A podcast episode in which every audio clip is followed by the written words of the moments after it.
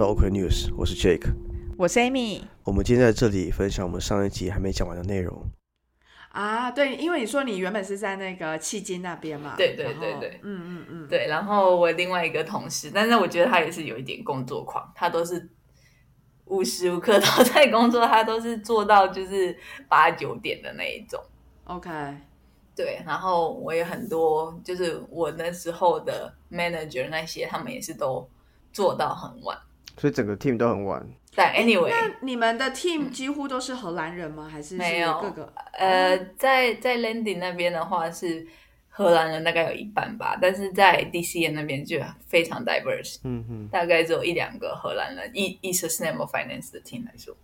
了解。然后其他的同事大概都是从哪些地方？就有欧洲、美国。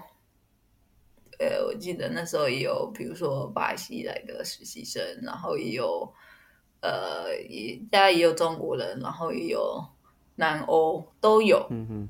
嗯，就还蛮 diverse 的，还算蛮 diverse 的。然后 team team 本身是还不错，然后老板也很照顾，就是很愿意教你，但是就是工时太长了，然后有时候会有一点，因为工作量太大了，然后你还不能说不，嗯哼。就 就会就是会有人就会跟跟你说，那你今天下班之前可不可以给我一个完整的那个 pitch deck？然后我一个 pitch deck 是五六十页的那个 PowerPoint，然后然后然后你还不能说哦，我今天已经有这个什么东西，我今天不能做。他们就会说客户的要求不能说不这一类，就是会有这种文化，就还蛮对，有一点不是很健康的工作文化。了解，然后但是那个 team 里面就是大家也都习惯这样的一个氛围嘛，因为就是真的是对他们都习惯，对他们都习惯。然后就是，比如说，如果像我那时候的老板，他就是开会，应该而且我觉得更惨，COVID 更惨，就是因为以前没有 COVID 的时候，是你会去客户那边，所以你中间还有通勤交通可以休息一下，缓一缓。对，但是 COVID 之后就是全部都是线上，它是所以会议是一个接一个的这样，对，它就是 back to back。嗯，然后 back to back，他他要 pitch 那么多，那就变成我们也是要做那么多。就是以前他可能出去跑四个会、五个会，然后但是他后来他开始 COVID 之后，就是一天有八个客户要跑，那等于我们就要做八个，对，大概是这样子。哇，那真的很硬，很硬，真蛮硬的，听听起来。对，所以我觉得主要工时啊，然后后来就是也有发现一些其他比较有趣的。议题我想要做，嗯哼，所以就想说，我后来因为我我是一九年有点忘记，反正就是 M M B A 毕业之后，我们是我们是一九开始念书，所以你应该是一九毕业，我是一八年，对一九，对我是我一九就开始工作，对，一年，然后二零年三月是 COVID 嘛，对，然后二零年，所以一九二零都在 I N G，然后嗯。对，因为在之前的 team 就是都是一直帮客户做简报嘛，然后后来对后来就发现就是大概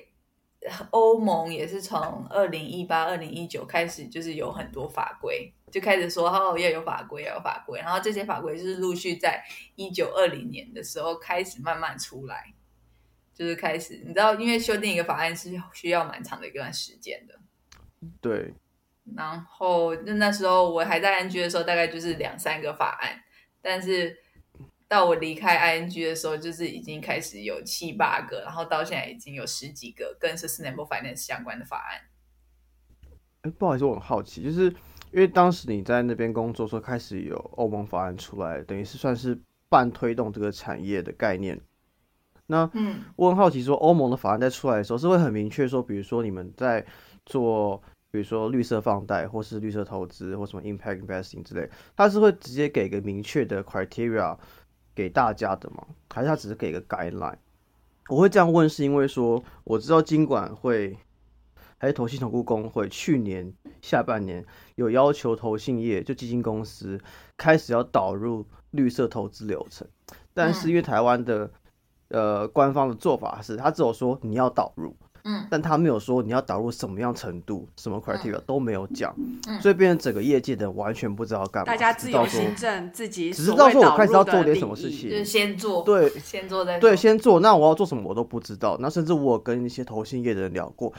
然后甚至他们，我讲难听，他直接说啊，反正我就先做，随便做个东西，至少不要到时候要交功课没有交东西，没有东西交好。哎，嗯哼，嗯哼，对，所以我好奇就是欧盟或荷兰的做法怎么样？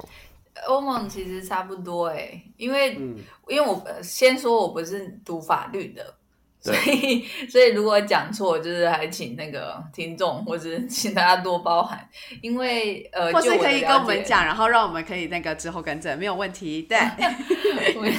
就我的了解是，欧盟会法案过了之后，嗯它会被 translate 到就是各个 member state，就是各个欧盟会员国。对。然后会员国就会比如说要看，比如说它是 regulation 或者是它是 directive，然后 regulation 跟 directive 会有不同的、呃效力。比如说 regulation 的话，好像就是会你一定要照着这个法，然后是嗯。呃几年内之后你国内就要开始施行。然后 directive 就比较偏 guideline 的感觉，然后嗯那一样是呃这个 directive 过了之后，所有的会员国必须要在几年之内根据这个 directive，然后自己去你知道，诶 translate，然后把它就是变变得更系统化，然后要怎么执行啊，或者说实际上，比如说如果要有罚款，或者说他原来这些东西会比较宽松一点，但是各国自己要去想办法。然后呃，比如说以呃，然后再就是会有一些就是类似经管机呃嗯主管机关的单位，他们就会针对这些法律，然后他们会演你自己，就是演你更细的细则，就会说那你要怎么怎么做。然后虽然说是细则，但是有时候还是是很空泛的。我觉得可以大概可以理解你刚刚讲说哦，大家都不知道怎么做，其其实欧盟也是这样。对，其实是一样的，就是我会说立法过程可能也是都差不多，只是有加了一个欧盟的那个 umbrella 在上面，但是嗯呃细则真的有时候是边做边看的，就比如说呃呃最近有一个 ECB guide，然后嗯。就是 ECB 就是欧盟的央行，然后他们有嗯。提针对呃环境跟气候风险的管理。金融业对环境气候风险的管理，他们有提出了一个 guide，然后这个 guide 刚出当初刚出来的时候也是很很 general，然后大家都不知道怎么做，然后那 ECB 的做法，他就是一直去找大家喝咖啡，然后说那你在做什么啊？你在做什么？然后就会针对你做的怎么样，就会说哦，那你这个做的不够好，我下次要再来查你，然后或者你这个做的好，然后所以它其实是慢慢会慢慢延伸，然后它慢慢磨的过程就对了。对，然后他也是一边看说业界怎么做，然后一边自己去，或者是说看调整他们之后要制定那个方向。对，所以比如说去年底针对同一个那个 guide，ECB 就又又发了一个报告，就是说哦，这个就是业界的的 best best practice，就是说、啊哦，针对我讲的这些东西，有一些银行做的很好，他怎么做？他是没有嗯讲哪些银行，那他就是说，哎，他们是怎么做的？那你可以参考他们。有哪些方式，然后让其他的那个银行或其他的公司，他们也可以就是借鉴借嘿嗯了解。没错，所以有时候的确是很 general，但是有一些也有是很细的，就是会讲到比较细的，比如说，呃，最常听到的就是 EU taxonomy，不确定大家有没有听到？那它就是那是什么？对不起，它就是其实是有点类似借制定了一个那个字典嘛，就是说什么样的产业要做到什么样的程度，才可以称自己做的事情是 sustainable。就、哦，嗯，就所以等于说他就要先把产业分，就是相类近似的产业，然后分分好，然后嗯再去定制定说他们各自要做到哪些东西，对，才符合这样的 criteria。你才可以说自己是 sustainable，然后然后你还要在报告里面说你自己做的生意有多少是 sustainable，有多少是不 sustainable。所以比如说像汽车业，呃，我有点忘记是二零二五年嘛，二零二五年之后你生产的汽车就不可以有任何的碳排放，嗯，这样才可以称自己是那个 sustainable。嗯，所以如果说，比如说是 hybrid，我其实不太确定啦，就是可能要找汽车专家。但是比如说，是 hybrid 的，你可能还是会有一些碳排量的话，你就不可以称自己是呃 sustainable。OK，哦，那企业有什么样的企业有什么样的动机，觉得说他一定要去做到那个所谓 sustainable？他没有动机啊，就是他不需要。我的意思是说，现在就是制定一个这个，然后就是跟你就有点像是给了你一个那个，嗯，以前在台湾买鲜奶就要看那个有一个牛牛的鲜奶的标章嘛，就是啊你可以不贴啊，一个省不贴有人会买的概念。对对对，你可以不贴啊，不贴嗯没关系啊，但是嗯你不贴可能就没有人会买这样子。就是那过你可以买那一群关心那一群关心的人就不会买，但是你可能还是可以持续生存。但对你还是可以对对了解对了解，OK，所以比较不是说你只能做 sustainable，嗯，或者你是能嗯从事 sustainability，然后比较是就是给了一个标准啦，因为之前就是太多，大家都随便乱喊说说，我就是 sustainable 的、啊 Yeah 我随便举一个东西我做了，我今天呃有做回收，我就说我是很 sustainable 的人，这对之类的。对对对对，但我现在就是要说，好像要符合哪些东西，哪些东西你才可以这样子明确定义清楚这样子。嗯。嗯嗯，所以，哎，刚刚是，所以这个是你接下来有兴趣的东西吗？还是我们又刚刚又岔岔题了？对，就我刚刚讲的，比如说那个 EU taxonomy 那一块，嗯就是我就觉得很有趣的东西。嗯然后，但是我当初在 ING 的工作很比较少会接触到这个，然后然后我自己就是还蛮 trigger，就觉得哦是新的东西。然后因为那时候 EU taxonomy 刚出来，所以知道的人很少。然后我就有一点那种发现新大陆的感觉，觉得哦好有趣哦。然后就是有这些东西，然后除了 EU taxonomy 之外，还有一些其他有的没的，就是有很多不同的法规。然后觉得这些东西对银行很重要，但是没有人在讨论，所以那时候就也觉得说想要，就是就是那时候做了两年之后，也就觉得有一点蠢蠢欲动，想要做一些不一样的，但一样是跟 sustainability 相关的，嗯哼。嗯哼，嗯，所以然后就找到现在的这一个，就是嗯比较偏顾问业的公司。对，对，所以我就跳到现在的顾问业。有想要稍微介绍一下现在这个公司吗？呃，对我现在公司呢有点难解释，但是我如果要就是一一样一句话解释的话，我就会说它是金融版本的金融业版本的 Infosys，或者是金融业版本的 Accenture，因为可能 Infosys 会比较像吧，就是金融业版本的、或者是金融业版本的 Capgemini 这样子，因为呃我们公司是一家那个国际公司。然后嗯 headquarter 在那个美国，但是我们在印度有一个很大的 campus，然后我们大部分的员工都在印度，因为我们有很还蛮强的科技含量，应该是这样说嘛，就是有很多工程师跟那个，所以我们在做的案子就是有包含 business consulting，然后也有较偏 digital consulting 的部分。嗯哼，哦，了解。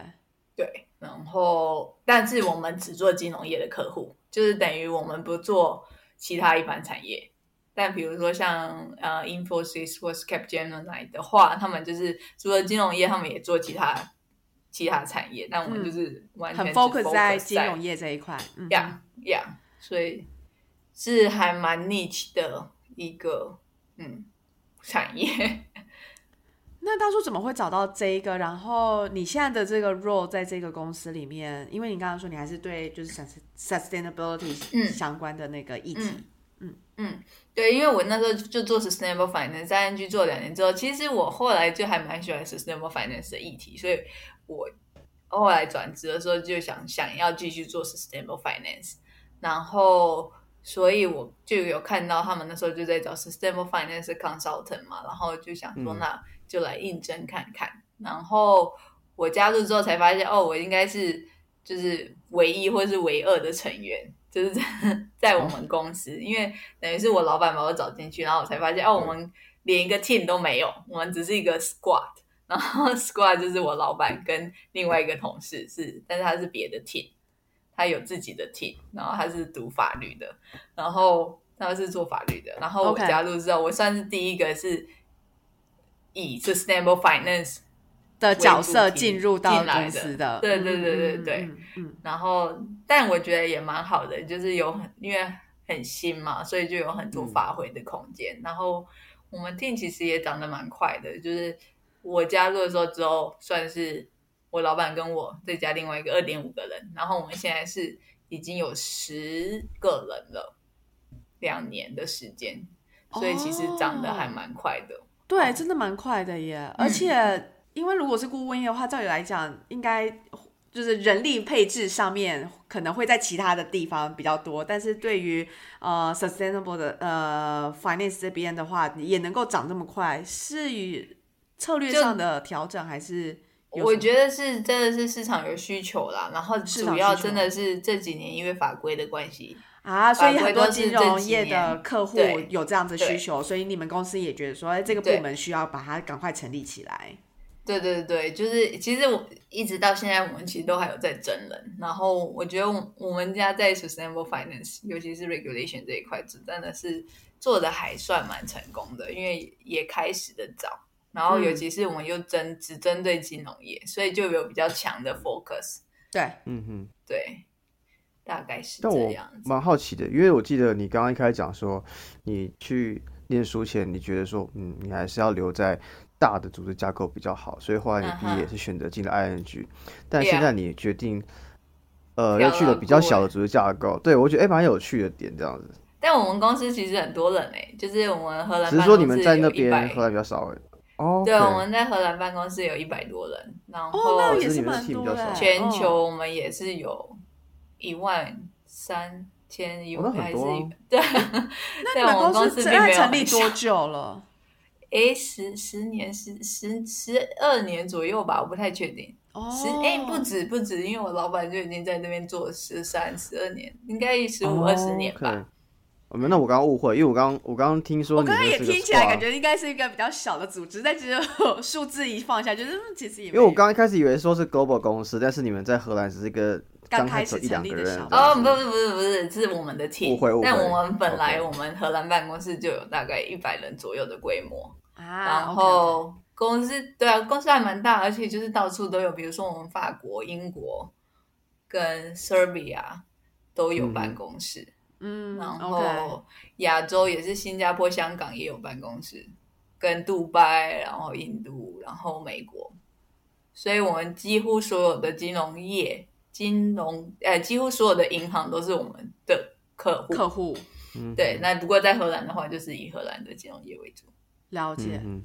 那这个新公司目前听起来应该是工时的部分跟你想要的是比较相近喽，因为还可以待两年这样。对对对，现在其实是好蛮多的。然后，嗯对我我，然后刚刚 Jack 我问到嘛，就是组织变。其实当然跟 ING 比起来，我现在公司就是又小一点。然后我觉得我现在是还蛮 comfortable 的，因为我们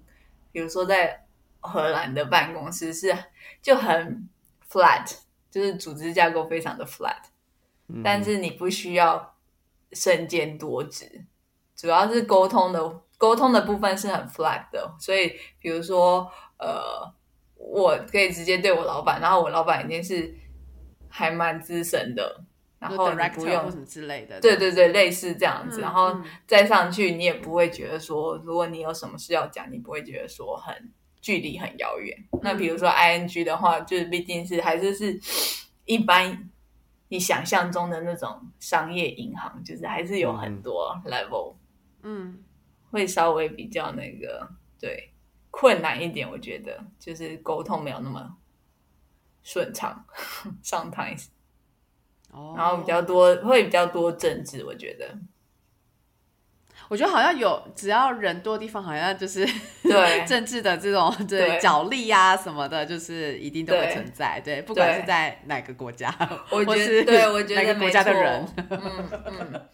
对。然后不过现在，因为我现在办公室就是因为大概只有一百个人吧，所以嗯，虽然人也是来来去去，可是至少就是你会认识大部分的人。然后，嗯，所以就就比较好处理一点。了解。哎，刚刚其实我们都稍微聊了一下，就是有关呃你工作上的选择啊什么的。那在人的部分，我们聊的比较少，或者说生活的部分比较少。你觉得有哪一个点是你觉得自己有因为说是从事 sustainable 相关的工作，让你有什么样的转变嘛？毕竟也来欧洲这边生活五六年了，是吗？嗯嗯，有点难说哎、其实我觉得没有太大的转变，当然就是呃，我觉得可能跟我以前工作做的工作有关，我还蛮喜欢去研究一些新的 business model，嗯或者说如果有听到一些新的就是 business model 的时候，我会觉得很有趣，然后我都会想哦哦，那他们到底是怎么赚钱？然后他们是就是金流啊，然后什么，就是这些，我对这些东西还蛮有兴趣的，所以就是会。所以对，然后在这，然后后来我又做社会企业嘛，然后又是一样，都是在讨论 business model，要怎么样的 business model 才会那个 sustainable，就是可以自给自足这样子。然后来荷兰之后，就是、呃一开始来久了之后，就发现哎，其实比如说就是大的公司，或像是呃阿文海这些大家平常都有接触的，他们做很多跟我们可以稍微提一下 Advertine 是什么，就是它是在荷荷兰兰，的荷兰全联吗？以价格来说，应该是荷兰的顶好吧，差不多。因为是贵的。是贵的。对，全年是便宜的，全年应该是 Lido，Lido、Lido 或者是 Dirk。啊，Dirk，对，好，没有题外话，因为就想说，可能不见得大家都是那个对。荷兰的听众这样子，嗯，嗯，反正就是，呃，我觉得接触到比较多朋友，然后还有一些同事，然后就会大大家有时候会分享一些跟 sustainability 相关的，比如说他们做了什么东西，然后这些东西我觉得就还蛮有趣的，然后有些我会自己去尝试，然后有一些不会，但是呃，我会很喜欢听到这些东西，所以这也是我之前就是有写了一些文章，是跟比如说 car sharing。然后或者是跟什么呃农场啊，或者说有一些什么比较有趣的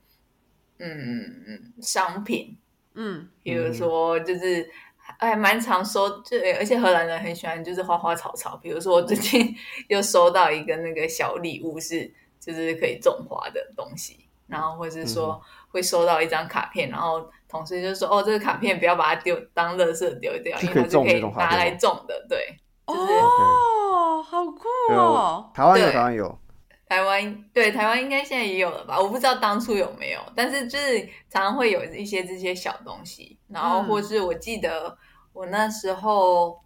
刚到现在的公司，然后那时候三八妇女节的时候，然后他们就是送给所有的，哎，不是三八妇女节，我有点忘记是什么，然后他们他们就送大家一人一个盆栽，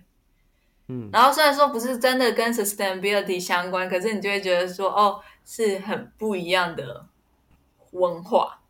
就是他们会比较崇尚一些比较在选择礼物上面的考量，他们就会也纳入这样子一个想法进去。，对嗯对对，大概是这样我很好奇，就是因为就听起来就是你的你的怎么讲，你的人生其实跟那个 sustainability 一直都很有相关，所以我其实蛮好奇一个上一个你生活上的点，就是你在生活上会不会有什么小习惯，或是一些选择上的一些偏好，是非常符合你一些跟永续相关的价值观？因为我觉得很多人可能会想要有，也觉得永续想要加入，或是想要开始有这样的行为，但是不知道哪些点是可以从小地方开始这样子。哎，小地方开始，可是就跟工作很没关呢、就是而而且我觉得有可能是，我觉得有可能是比较不一定是因为我做永续，有可能比较是因为我是客家人的关系，你知道，就很，比如说我是很喜欢去，我很喜欢回收瓶子，然后去换 coupon 这样子。所以客家人是永续代表。客家人是永续代表，什么东西就是能修就修啊，能不换就不换，我就是这样子。我什么东西要都要用到，就是真的不能再用，我才要丢所以掉。会有个统计，就是什么，比如说亚，就是台湾永续行业的那个从业人口，客家人可能占百分之三十以上之类的。对，就是非常符合人设这样子。对，或者说，呃，像那个荷兰不是有那个 Too Good to Go，不知道你有没有听过？有。对，我们可以稍微很短暂解释一下，就是 Too Good To Go 这一个 app 呢，它就是跟厂商，它有点像是一个平台，然后连接厂家，对。对对对对，厂家跟就是消费者，等于说，假如今天商店它有剩的一些面包啊什么，他们就会包把它包成就是惊喜包什么之类，然后把它放到那个平台上面，然后消费者看到以后就可以说，哎，例如说以五欧十欧，然后就买了一包东西，然后那一包东西，呃，有些可能是。你平常就有在吃的，或者完全你没有尝试过，但反正就是一个惊喜包让你这样子，就是那商家他也不会浪费食物嘛，所以就是一个把剩食概念就是运用这样的一个平台，然后找到消费者把它消化掉。对对，就是让剩食的让剩食还有价值，最后的价值。对对对对对，然后所以比如说像这种东西，我就 非常的你知道。天啊，现在中文了，反正就是会很很喜欢用这种东西。然后比如说，就是有事没事就是在刷 Too Good To Go 有什么好东西，它有什么 offer 在上面这样子。对对对对对，然后同时就是顺便安慰自己，我就是在做好事，我是现在忘 了。看出来 Jenny 从 DNA 开始就是从 跟永续相关的。对啊，要注定就是要做这个。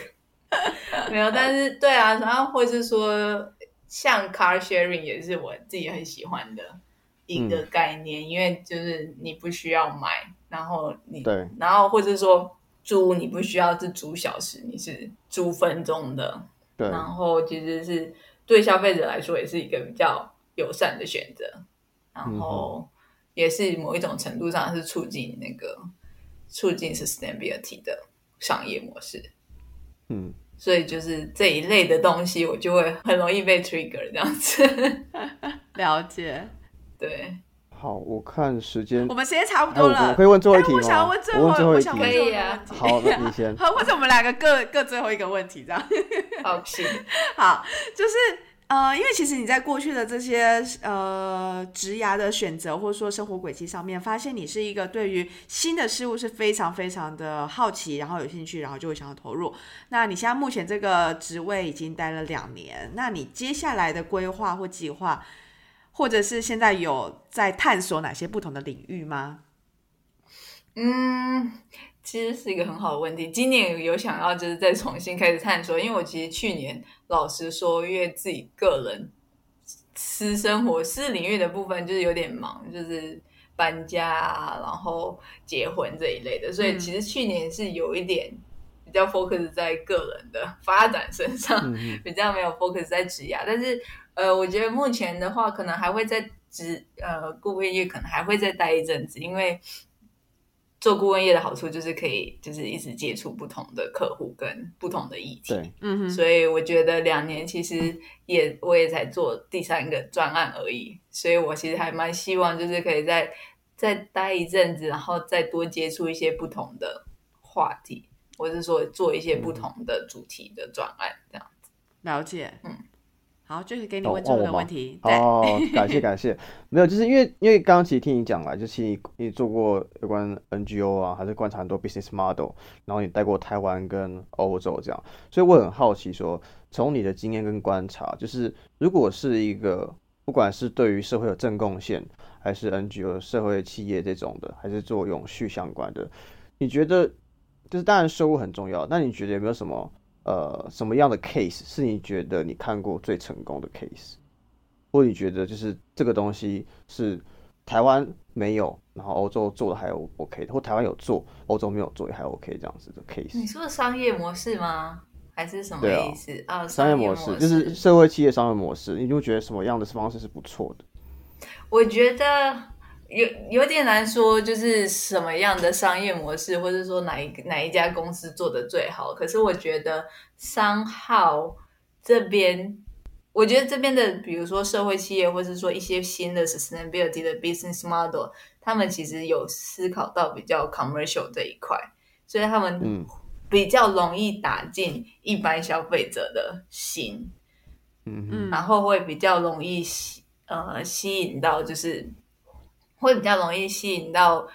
除了对 sustainability 有兴趣的人以外的，也会想要呃试试看，因为就是他们可能 marketing 做的比较好，然后他们我觉而且我觉得有时候重要的就是不是说一直强调说我是在做好事，所以你要来买我的产品。对，有时候比较是你要把自己塑造的很吸引人，对然后人家来买你，嗯，然后所以我觉得刚刚提到的一些，就是那一些东西，它都是有一些很很显著的诱因，让大家想要，然后不是说哦，只有做 sustainability 的人才才会嗯，才会想要。比如说像 Swapfit 也是一个，呃，我觉得算还蛮成功的案例，就是很多人都是，比如说我短期在一个城市住个呃三五个月，交换生啊，嗯或者是出差，我需要脚踏车，但我不想要买，然后我又怕被偷，嗯然后但我需要一个通勤的工具，这种这种东西就是其实它把 sustainability 的概念融合在它的 business model，它没有叫你要 be sustainable，但是它只是提供你一个更便利的选项。我觉得这种其实是比较容易成功的嗯嗯呃嗯商业模式。嗯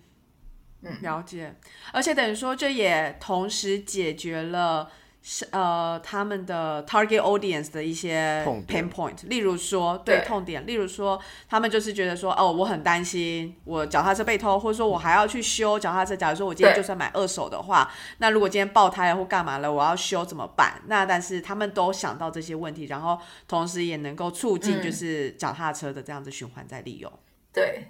对，然后其实我觉得也有可能，因为我也两三年没回去台湾了。其实我觉得台湾现在有很多很棒的新的商业模式，或者是比如说像 Swapfit 也不是什么新新的概念，老实说，然后或者是说，可能说圣使也是大家很常都在讨论，在台湾也是大家常常有在讨论，然后有不同的做法，然后因为当然就是民情的关系，会有一些不同的呃呃结果。嗯哼，对，因为之前我有时候 我有知道一个朋友，他对圣食很有研究，在台湾，就然后他很热衷这一块，但是他就是在台湾可能就比较容易会因为民情的关系，可能大家会对 集齐品或者食安这个会有一些很大的 concern，然后他们没有办法接受说，嗯，如果我今天不小心吃到集齐品，如果真的发生什么问题，这个风险谁要来承担？嗯但是好像在 Too Good To Go 比较少会有这样的问题的感觉，嗯哼，就可能跟民情不同也有关系。市场也有不同的文化，所以 model 也可能要调整一下。跟不同的挑战点，对对对所以就是虽然说我很喜欢接触或者说分享这一类的东西，但是有时候不代表我也就对我也相信，这不代表说就是国外月亮比较圆，只是单纯是民情不同而已。没错，市场同。意。嗯嗯。好，我们时间差不多了。然后，如果大家对于就是这一方面很有兴趣的话，那就是可以追踪就是呃 Bistro S 的和你聊有趣，对吗？还是还有你有其他的平台？没有，如果我有成立新的平台，再跟你说。